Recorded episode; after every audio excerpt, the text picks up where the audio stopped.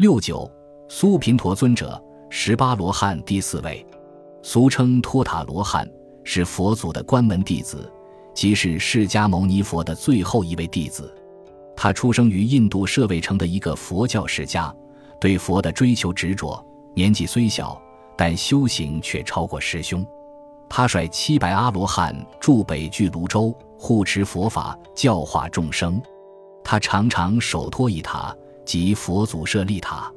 他以此怀集佛祖的教诲，并启化众生，播种福德，以成就福道。他为表示怀念和追随佛祖。特制一塔随身携带，所以苏频陀尊者又称为托塔罗汉。